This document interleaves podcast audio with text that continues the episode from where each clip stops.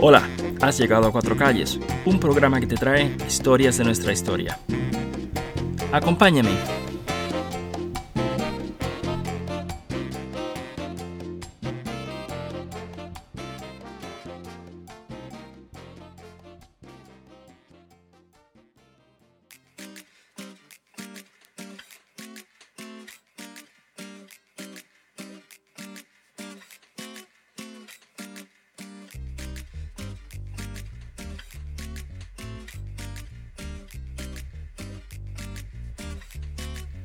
Imagínate, para comenzar esta historia, a mi pueblo de Arroyo en el año 1861.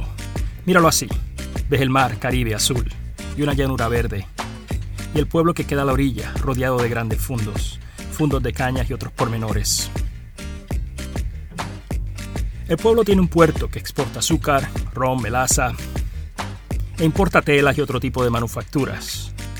El puerto es llano y por eso los barcos de cierto tamaño no pueden entrar, tienen que anclar afuera y lo que hay son barcazas que van y vienen del barco al pueblo y del pueblo al barco.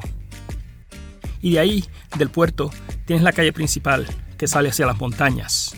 Pero antes de llegar, se divide en cuatro rutas, cuatro calles.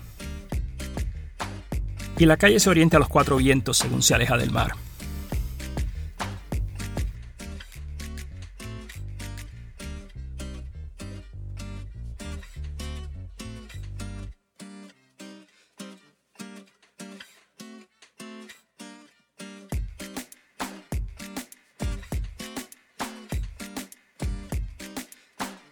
Hoy esa calle se llama Morse, por Samuel Morse, el inventor del telégrafo, porque su hija, su yerno y sus nietos vivían en Arroyo. Pero Morse y su familia, bueno, eso es para otro día.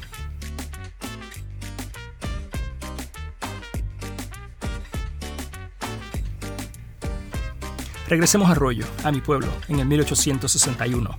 Tiene su iglesia, tiene su plaza, su mercado. O sea, un pueblo como todos los demás. Y si la iglesia mira al este, la calle y el pueblo miran al mar. Y en ese pueblo, en esa calle, bajo ese sol, junto a ese mar, camina Dorotea, Dorotea Martínez. Mírala, mujer morena, 28 años. Es libre, liberta, coartada. O sea, que ya no es esclava. Dorotea tiene un terreno algo pequeño, una casita y sus pertenencias. Eso nos consta. También nos consta que llegado el domingo, Dorotea no asiste a misa. Tampoco lunes, ni martes, ni miércoles. Y nos consta además que por necesidad o por gusto se arrima, se hace concubina de don Marcos Uribe.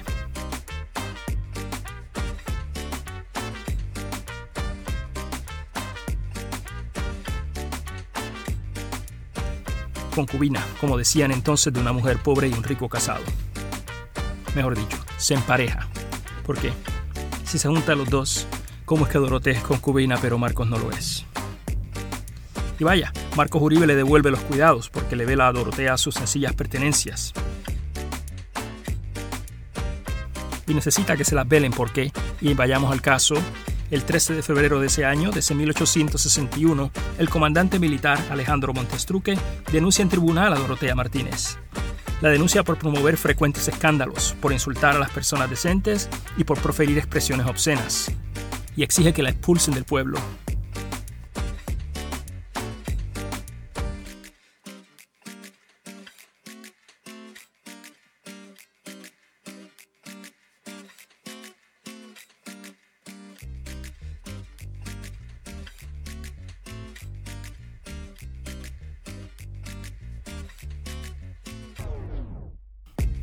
Y al otro día, el 14, 14 de febrero, comparecen los testigos, el cura, el alcalde, los vecinos de Alcurnia. Los testigos, menos la viuda doña Antonia Gutiérrez de Cañedo. A ella no la invitan a deponer. Será rica, pero es mujer. Don Celestino el va un paso más y dice que por seguridad de sus bienes domésticos celebraría la expulsión del pueblo de tan importuna vecina.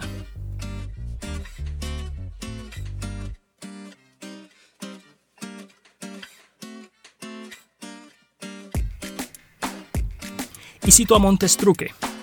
que yendo a la plaza pública del mercado sustraía disimuladamente a los vendedores del campo cuantas legumbres o frutos traían a vender, llegando el caso de tener que prohibirle su entrada al mercado. Y que si no daba parte seguidamente era porque nos entregaba todo lo que cogía a sus dueños y se marchaba, que por lo tanto dicha vecina es merecedora de cualquier represivo castigo. Cierro la cita.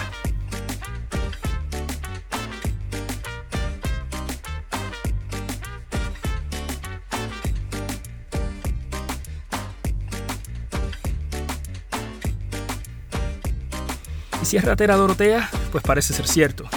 Puede ser cierto. Y respetuoso también, porque no le bajaba la voz a sus supuestos superiores. Que les mienta obscenidades, también puede ser cierto, aunque no mucho parece, porque veces anteriores, por más razón con que la denunciaban, el castigo era ligero, cosa de obligación, de poner a Dorotea en su lugar. Puede que todo esto sea cierto, pero muy poco. Y es que Dorotea es ratera por falta de empleo, y le falta empleo por ser ratera. Pero es ratera por faltarle comida, y le falta comida por falta de empleo, y le falta empleo por ser ratera. ¿Me sigues? Y el caso pasa al tribunal. El 27 de febrero del 1861, el tribunal no le ve mérito a los cargos y, de nuevo abro cita, se ordena al comandante militar Alejandro Montestruque que se abstenga de formar causa y de extraer de la jurisdicción a ninguna clase de persona, como lo ocurrido contra la morena libertad Dorotea Martínez, para que en plena libertad pueda volver a su pueblo. Y cierro la cita.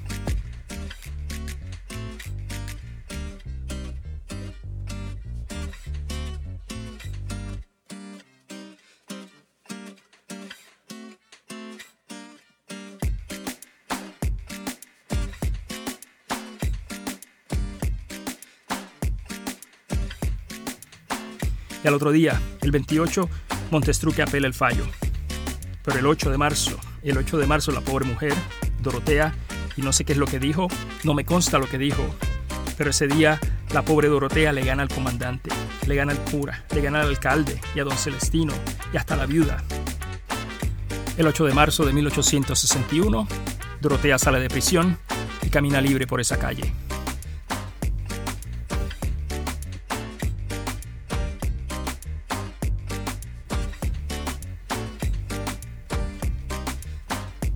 Gracias por escuchar este episodio de Cuatro Calles.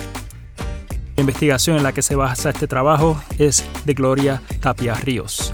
Para más información sobre Tapia Ríos, visita nuestra página donde podrás encontrar enlaces a su trabajo, cuatrocalles.com.